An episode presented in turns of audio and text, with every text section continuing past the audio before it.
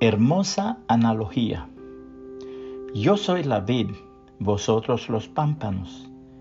El que permanece en mí y yo en él, éste lleva mucho fruto, porque separados de mí nada podéis hacer. San Juan 15, 5. Cuando Dios quiso crear peces, le habló al mar. Cuando Dios quiso crear árboles, le habló a la tierra. Pero cuando Dios quiso crear al hombre, se volvió hacia sí mismo. Así que Dios dijo, hagamos al hombre a nuestra imagen y semejanza. Génesis 1.26. Tome nota, por favor. Si sacas un pez del agua, morirá. Y cuando sacas un árbol del suelo, también muere. Del mismo modo, cuando el hombre se desconecta de Dios, muere. Dios es nuestro entorno natural. Fuimos creados para vivir en su presencia.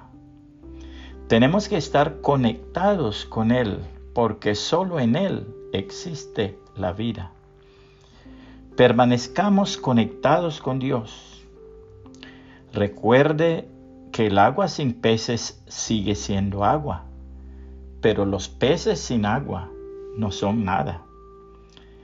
El suelo sin el árbol sigue siendo suelo, pero el árbol sin suelo no es nada. Dios sin el hombre sigue siendo Dios, pero el hombre sin Dios no es nada.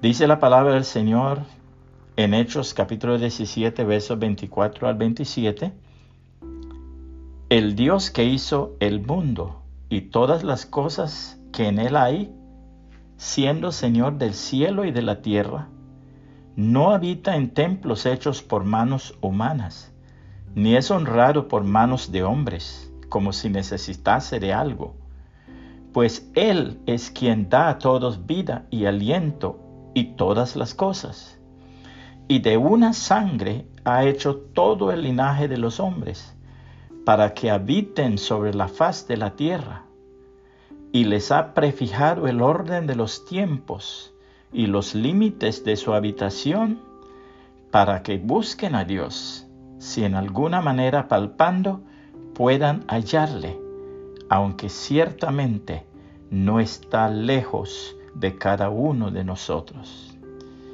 Que el Señor Jesucristo le bendiga y le guarde.